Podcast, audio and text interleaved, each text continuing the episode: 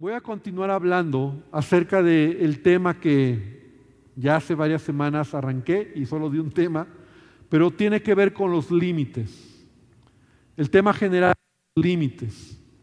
Y Dios es un Dios que ha creado límites, ¿verdad?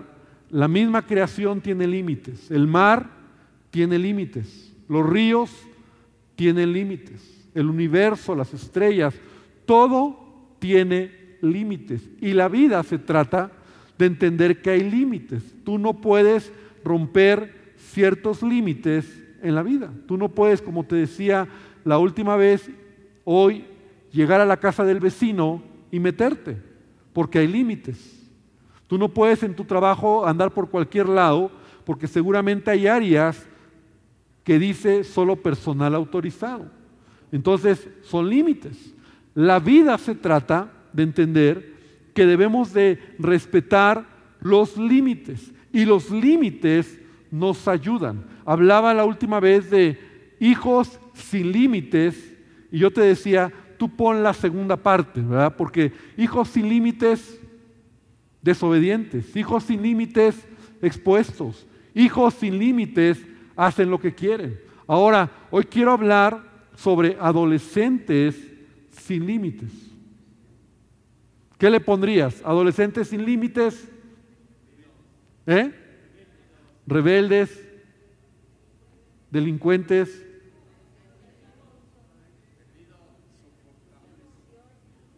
Tú sabes lo que puedes poner ahí en tu devocional. Adolescentes sin límites. Los límites tienen el propósito de proteger nuestra vida.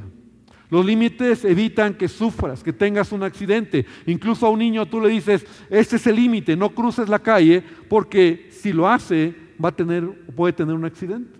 No te subas, no toques eso, no toques los cables, son límites que tú estás enseñando a tus hijos para que ellos no sufran en la vida. Somos responsables entonces de poner límites. Ahora, Dios en su palabra ha puesto límites. ¿Sabías que en la Biblia hay más de seis mil expresiones y límites que nos ayudan a vivir? Si tú lo, si tú lo vieras como mandamiento, aún los diez mandamientos son límites. No robarás, no codiciarás.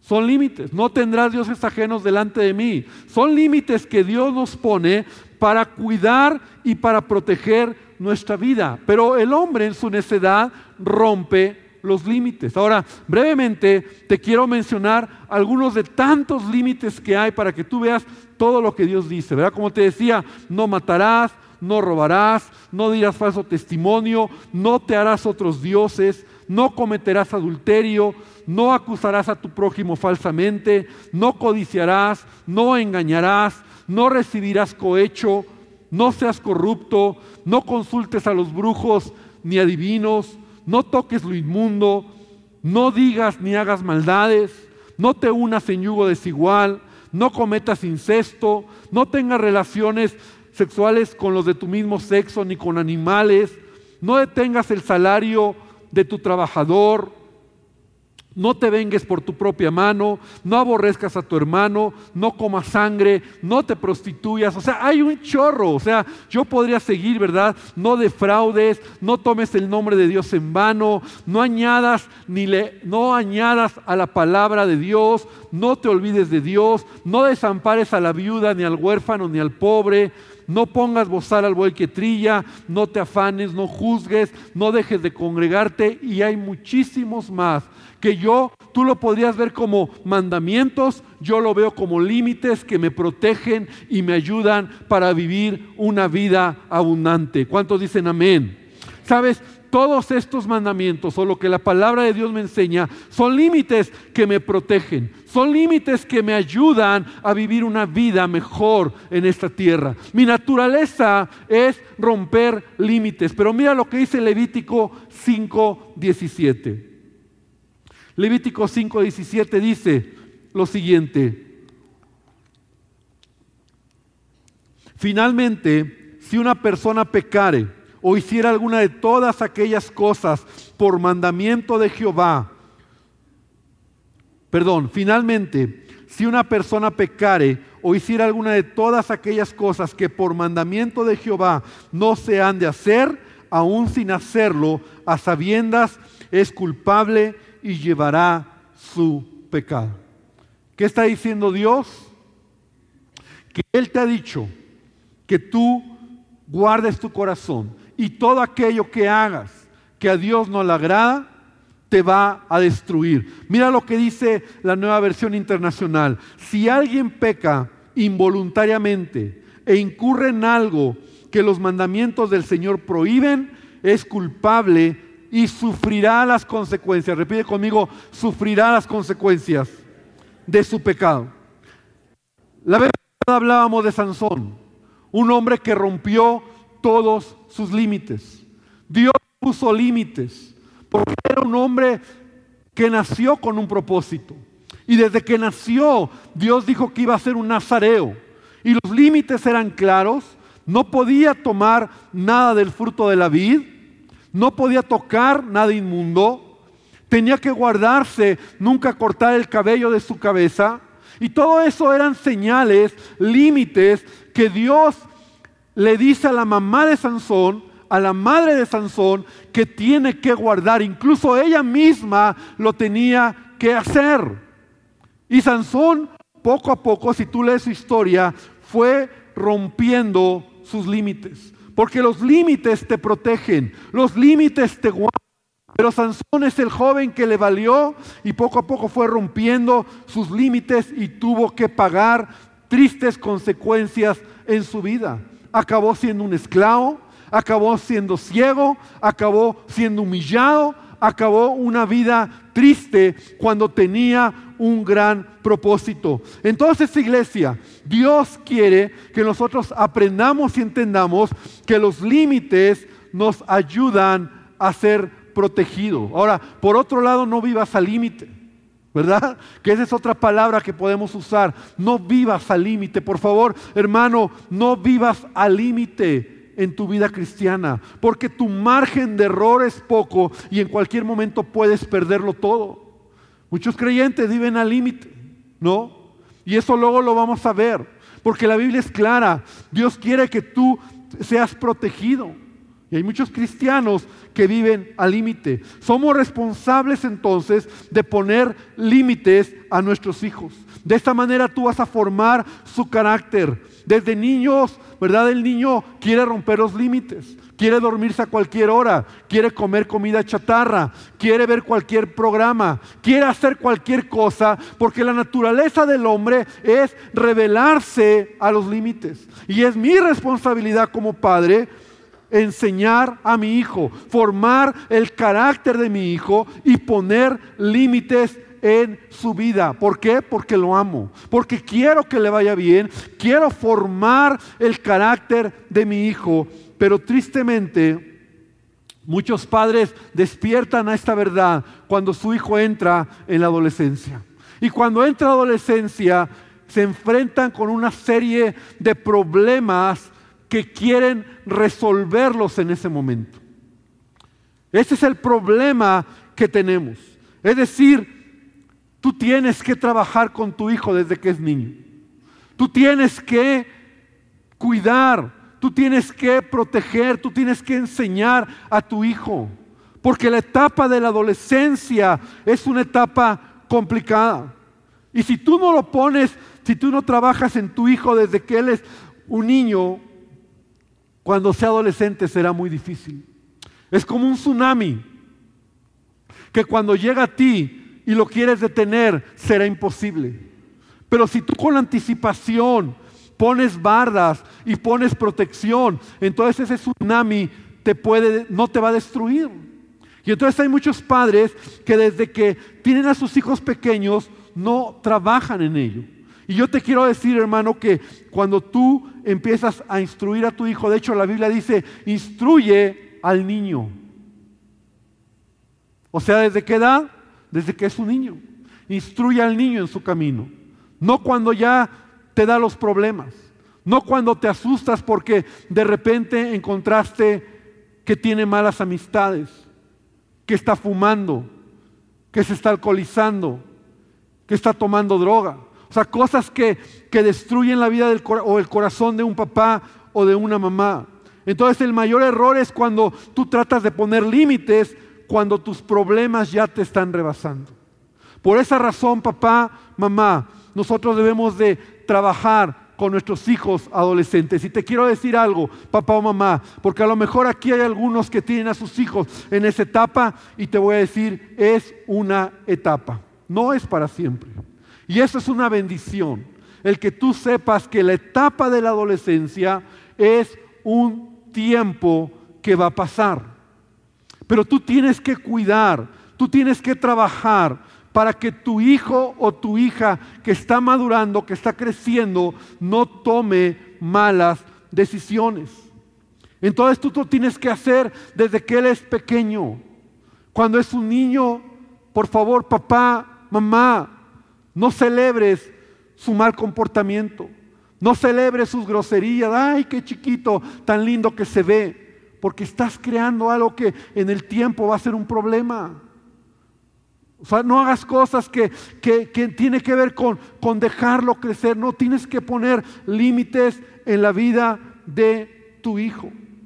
Entonces, iglesia, todo niño tiene que pasar por esa etapa. Tú y yo la pasamos. A lo mejor no nos acordamos. Pero si tú le preguntas a tu padre o a tu madre, él te va a decir, hijo, la pasaste y vaya que me diste problemas. Ahora, no todos los adolescentes causan grandes problemas. Yo estoy de acuerdo. Como pastor me ha permitido, he visto a veces niños que entran en esta etapa y, la pasan bien. ¿no? O sea, con cualquier.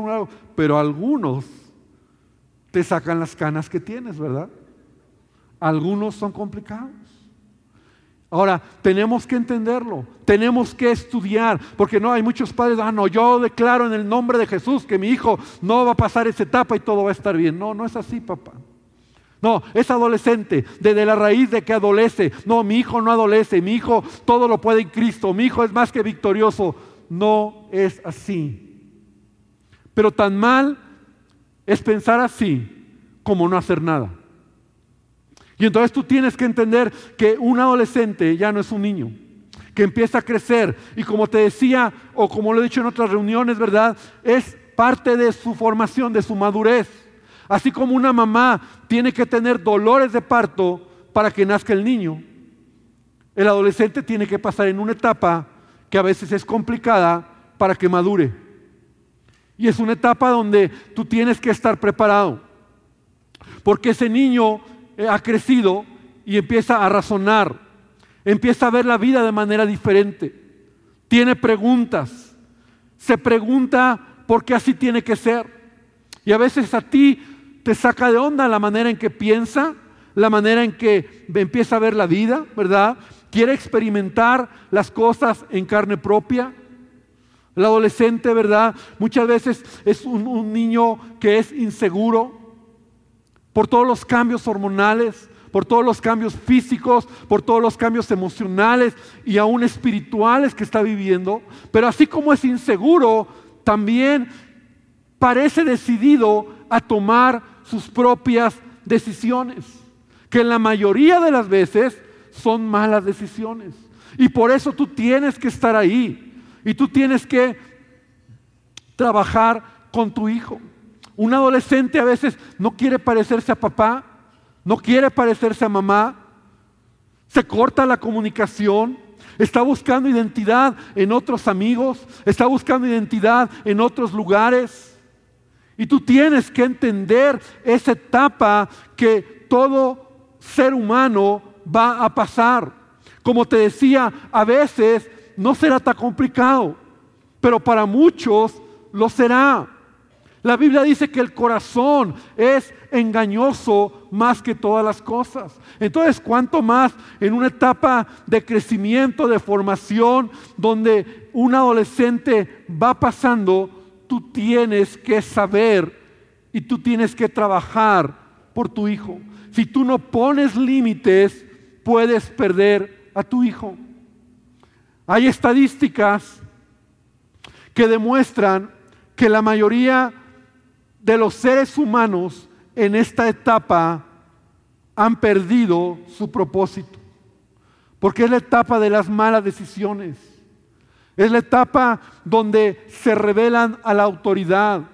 Es la etapa donde no quieren hacer lo que les dices, donde hay un choque entre papá, mamá, ese niño hermoso, esa niña hermosa que abrazabas y que te abrazaba y que hablaba contigo, de repente te deja de hablar. Y tú dices, ¿por qué? ¿Qué hice mal? No, hermano, simplemente es una etapa donde ese niño o esa niña tiene que pasar. Y tú tienes que conocerla. Es la etapa donde, como te decía, menos te va a escuchar, donde va a romper las reglas, donde corres el riesgo de perder la comunicación con tus hijos. Es ahí donde muchos padres han roto la comunicación con sus hijos, porque te saca de onda lo que el hijo hace, te frustra lo que piensa, porque porque parece que no está haciendo o viviendo lo que tú le enseñaste. Entonces, si tú pierdes la comunicación con tus hijos en la adolescencia, estás perdiendo gran parte de lo que más adelante puedes recuperar. Por eso es una etapa en donde Dios necesita darnos sabiduría para trabajar con un hijo o una hija adolescente.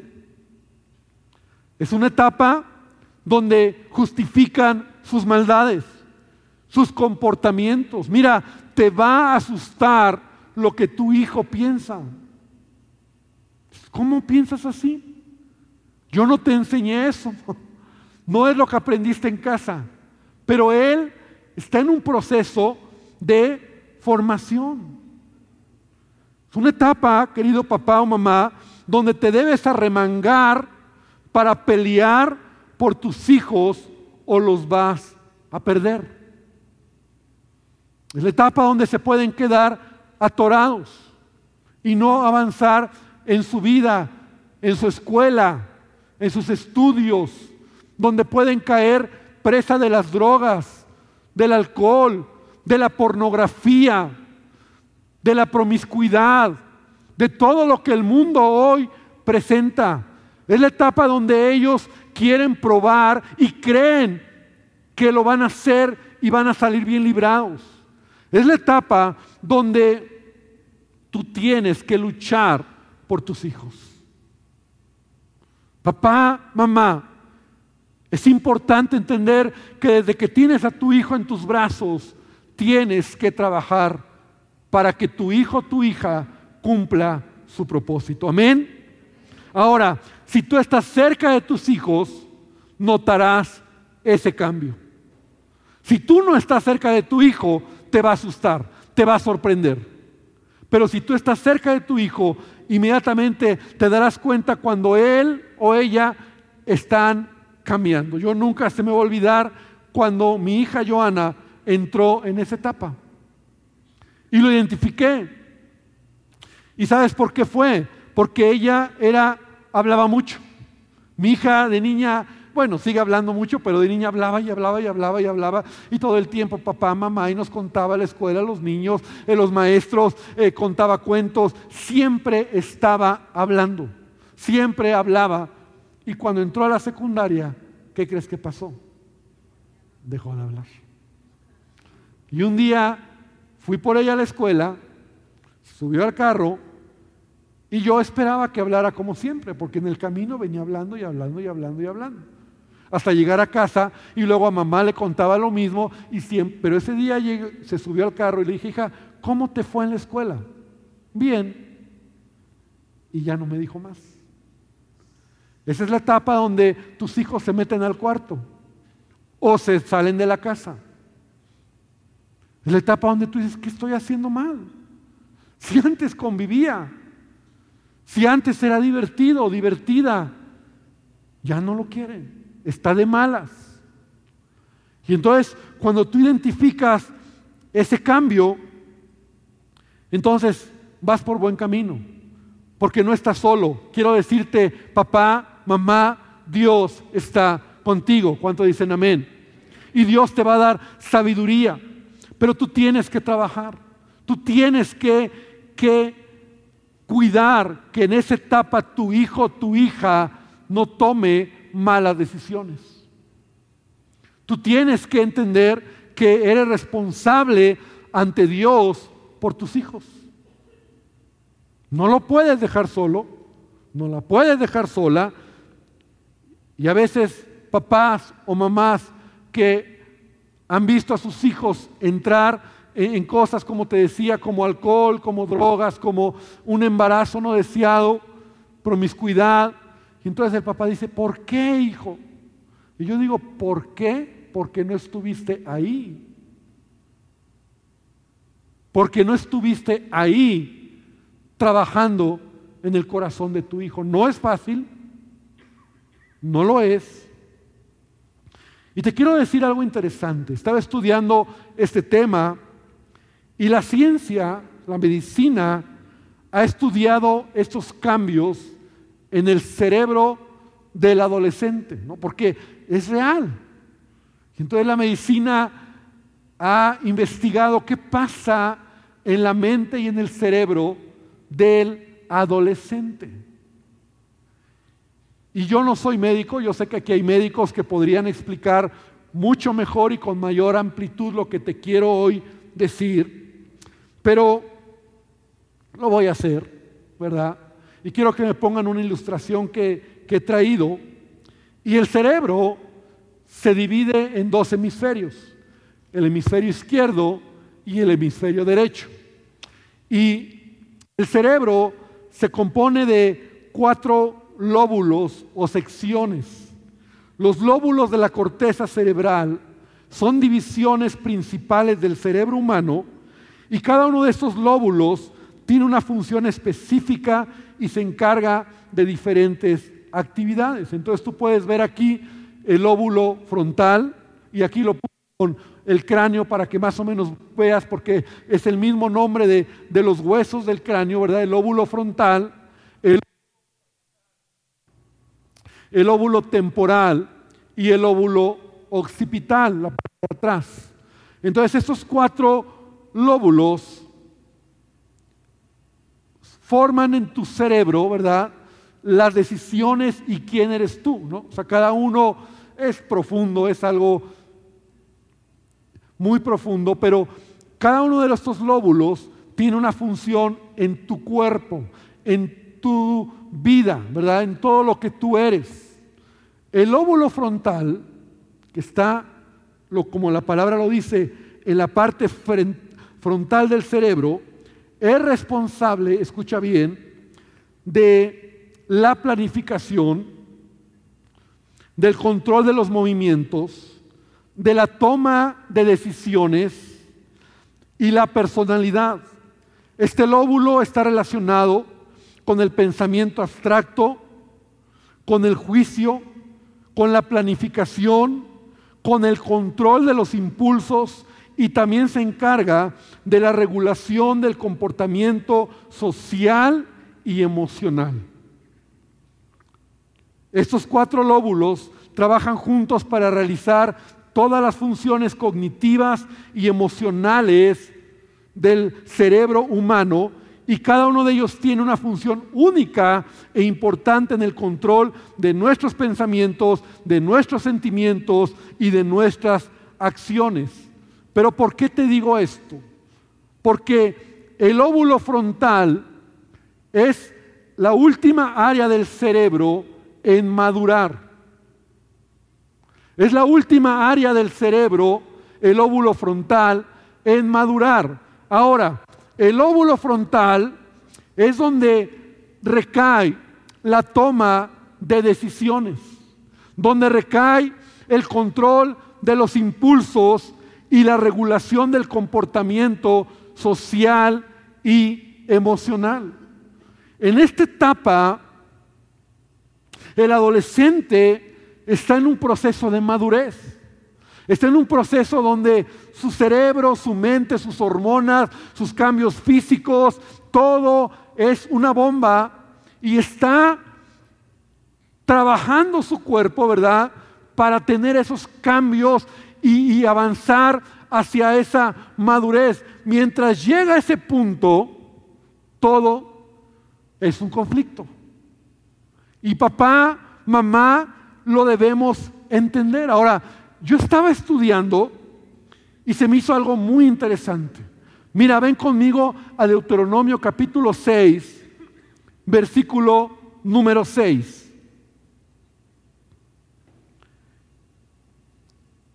Y Dios nos da una instrucción como padres.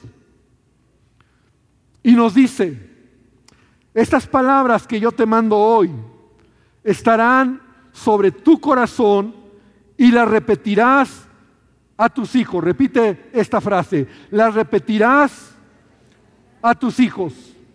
Entonces, ¿cuál es tu responsabilidad como padre? Enseñar a tus hijos la palabra de Dios.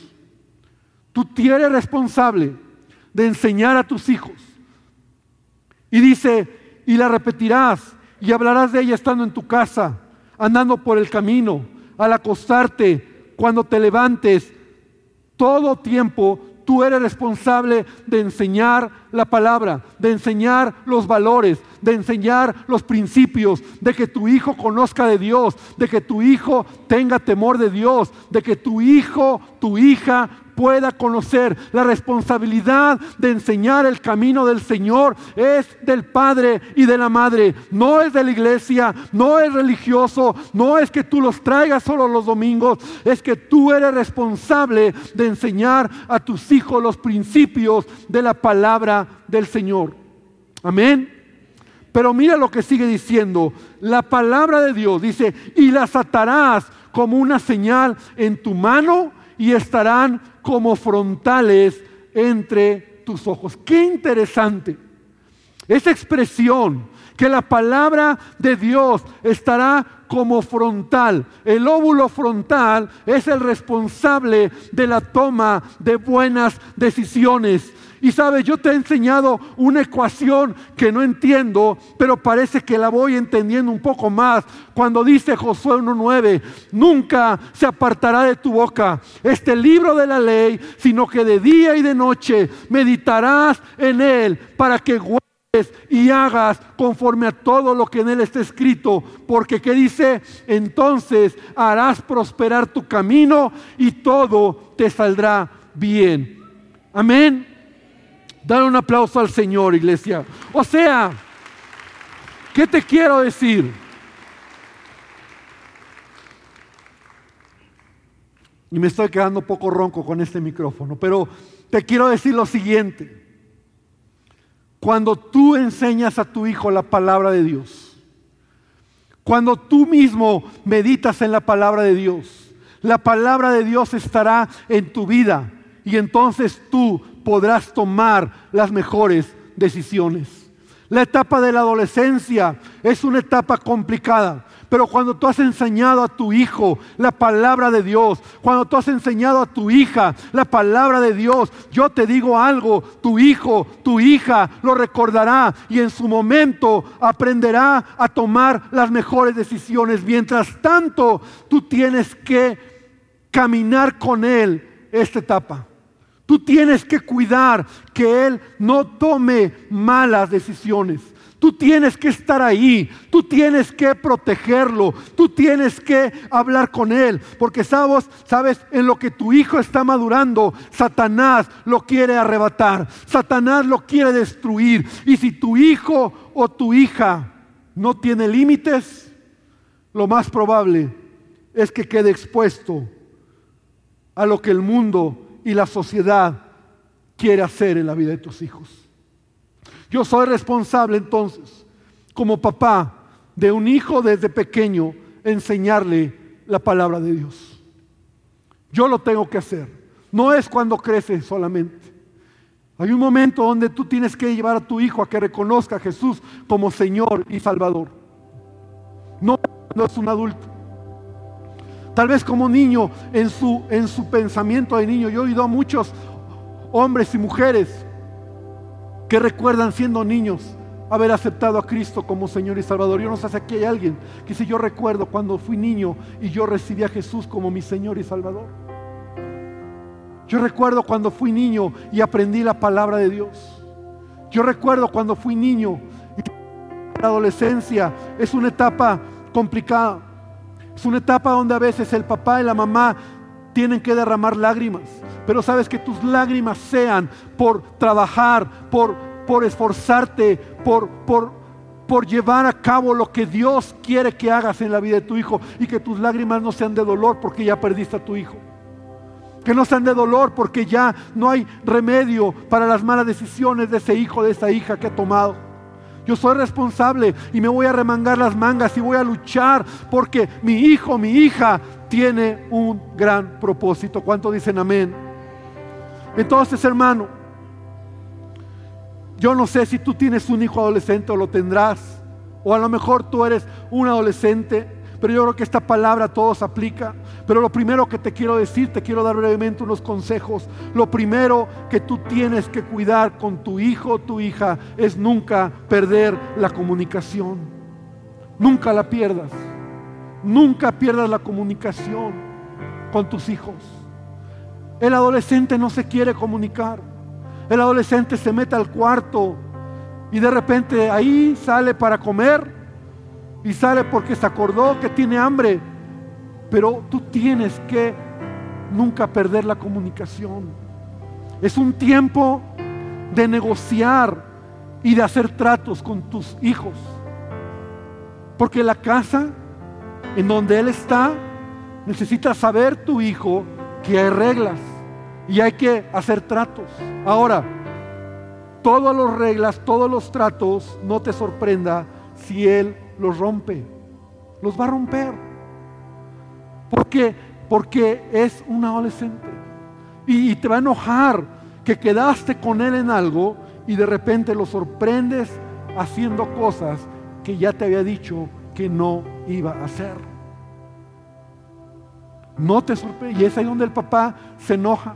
Porque uno como ya adulto dice, no me cabe en la cabeza que me hayas mentido, que me hayas traicionado, que me hayas visto la cara de tonto, no soy tu juguete. Y entonces se quiebra la relación. Y cuando tú quiebras la relación con tu hijo, tu hija adolescente, estás perdiendo mucho de lo que Dios puede hacer ahí. Entonces, tú sabes que tienes que negociar. Pero muchas de esas negociaciones se tienen que renegociar y renegociar y renegociar y pidiendo a Dios paciencia y pidiendo a Dios sabiduría. Porque llegará el momento donde ese hijo, esa hija pase de esa etapa. Número dos, busca oportunidades para acercarte a Él. Busca oportunidades. Invítalo a salir a algo que le guste, ¿no? Quizá en esa salida pueda haber una oportunidad de hablar temas importantes. Pero no, sé intencional.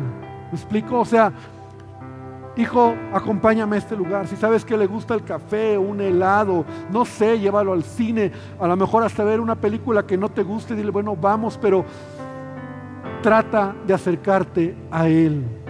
Acércate a Él. Debes saber que es un tiempo de estira y afloje.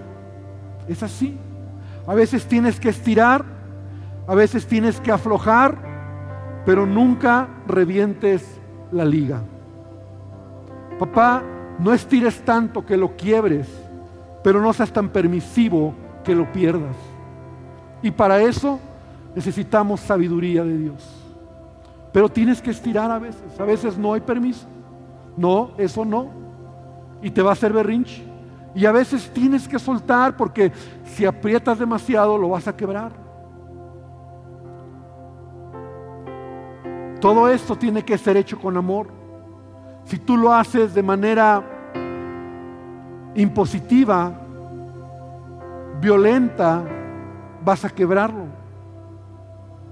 Todo tiene que ser hecho con amor. Otro punto importante, papá, mamá, revisa todo de tu hijo adolescente. Todo. Hazlo con sabiduría, pero revisa todo. Repite conmigo todo. Diga que está al lado todo.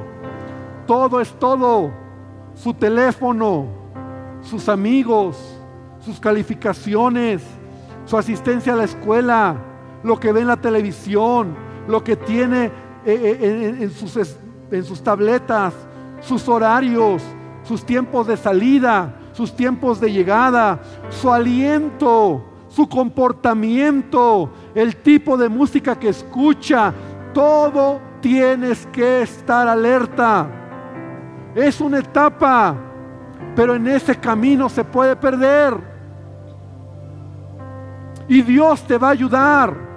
Hazlo con sabiduría. Yo recuerdo con mis hijos, una de las cosas que ellos, yo creo, que ellos eran más impactados, era cuando les descubríamos algo. Y ellos decían, ¿y cómo lo supiste? Yo les decía, mira hijito, mira hijita, tienes que entender algo. Dios, Dios nos dice las cosas. Dios saca a la luz tus mentiras. Dios expone lo que quieres hacer en oculto. Y Dios nos lo dice y como somos tus padres, Dios nos lo muestra y por eso te lo estoy confrontando. Y ellos se quedaban sorprendidos. Y la verdad, hermano, yo sí creo que fue Dios el que estuvo con nosotros todo el tiempo. Cuando tú le pides a Dios sabiduría, Él te la va a dar. Pero tú tienes que estar alerta. Tienes que revisar todo. Porque tú no sabes si en algún momento Él está tomando una mala decisión. Pastor, es que mi hijo, mi hija, mi hijito tan lindo, resulta que le encontré esto, le encontré droga, le encontré una botella, le encontré pornografía. ¿Y qué vas a hacer? Tienes que estar listo, tienes que entender que tú eres responsable por trabajar en el corazón de tu hijo. No dejes de traerlo a la iglesia, que venga a escuchar la palabra. Es la etapa donde ellos no quieren venir. Ay, no quiero, ya no me importa. Y como te digo, piensan tan diferente. Entonces, ay, mi chiquito, ya, ya no venga, yo voy. No, hermano. Mientras estés en mi casa, tú vas a obedecer las reglas de esta casa. Y yo te lo he contado en mi caso. Y así me pasó a mí. Y mi papá decía, mientras tú vivas aquí, en esta casa vamos a la iglesia. No me importa que no quieras, vas a ir. Y yo venía de malas. Yo venía de malas. Yo también tuve mi adolescencia de malas. Y yo decía, cuando crezca me voy a ir de la iglesia. Estoy cansado de la iglesia. Mis padres eran pastores, imagínate. El primero en llegar y el último en irme. Me dormí en las bancas. Estaba cansado de la iglesia. Y en la adolescencia se acrecentó el asunto. Y decía, no, yo no quiero, mi papá nos llevaba. Pero ¿qué crees? A los 14 años yo tuve un encuentro con Cristo y mi vida no volvió a ser la misma. Y lo mismo hice con mis hijos. Y algunos que tienen más años de conocernos se acuerdan de las caras que Sammy ponía cuando venía en su etapa adolescente. Su mala cara.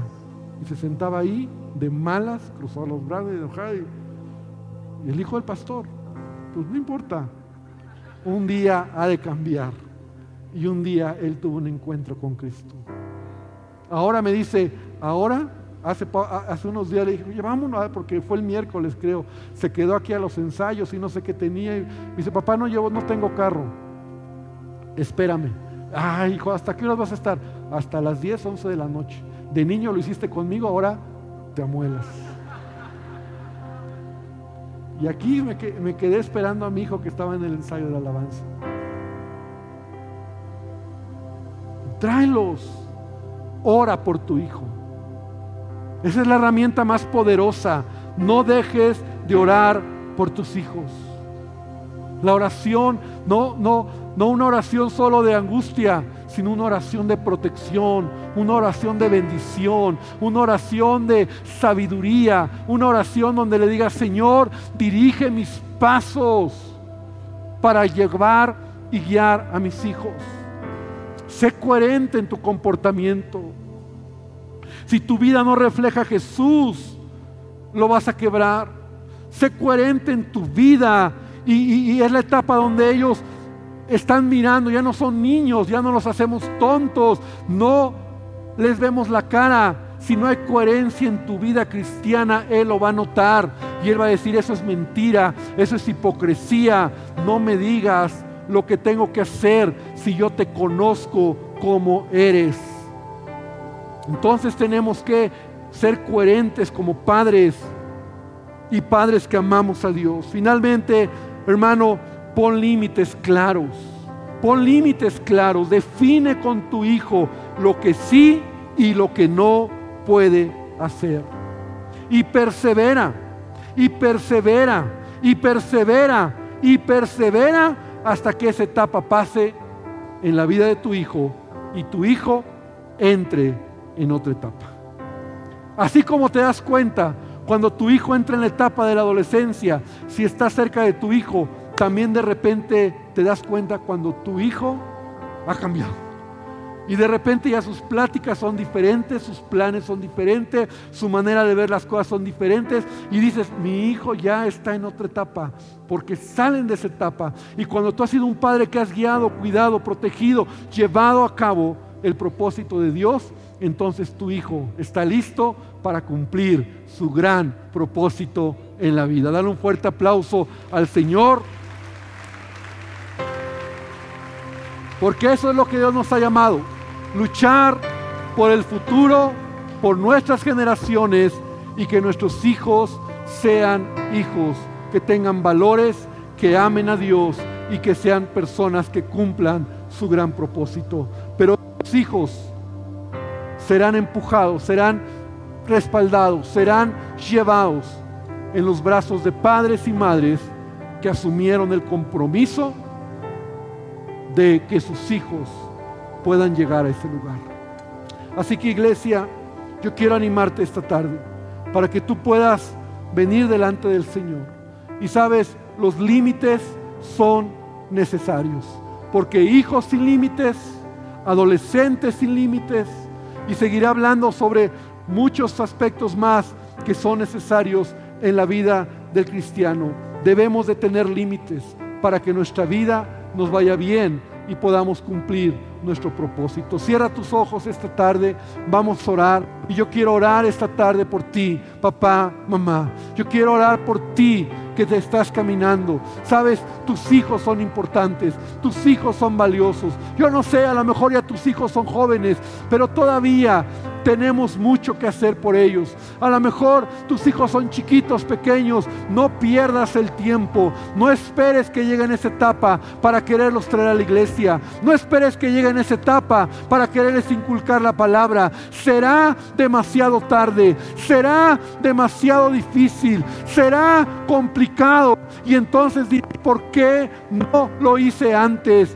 Sabes, es más fácil, como decía la otra vez, es más fácil no hacer nada que ser padres esforzados. Es más fácil quedarnos y, y no decir no que confrontar la verdad y confrontar las cosas. Señor, esta tarde vengo delante de ti. Señor, yo te pido que tú nos ayudes, que tú bendigas a nuestras familias, que tú bendigas a nuestros a nuestros hijos, que tú bendigas nuestra casa. Señor, que cada hogar sea un lugar de refugio, que cada hogar, Señor, se levante. Sé que hay temporadas de tempestad, sé que hay temporadas difíciles, sé que hay temporadas donde a lo mejor, Señor, incluso decimos, ¿por qué? Pero Dios, tú estás con nosotros y yo te ruego hoy que tú nos bendigas. Ora por tus hijos, bendice a tus hijos, bendice tu casa y hoy declara que Dios está contigo y Él te levanta como papá y Él te levanta como mamá para que no te dobles, para que no te canses, para que creas que Dios está contigo. Sí, Señor, en el nombre de Jesús. Escucha este canto y di, Señor, yo quiero construir mi vida en ti, Señor. Yo quiero que tú seas el fundamento. Yo creo que quiero que tú seas el cimiento, Dios.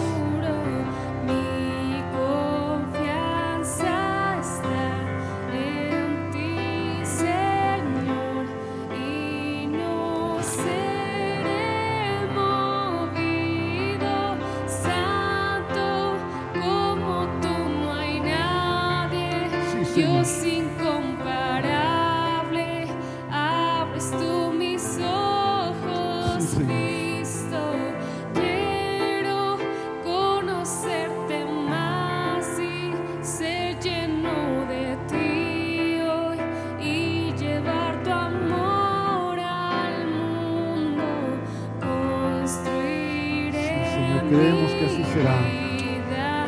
Cada uno de nosotros podamos tomar esta responsabilidad.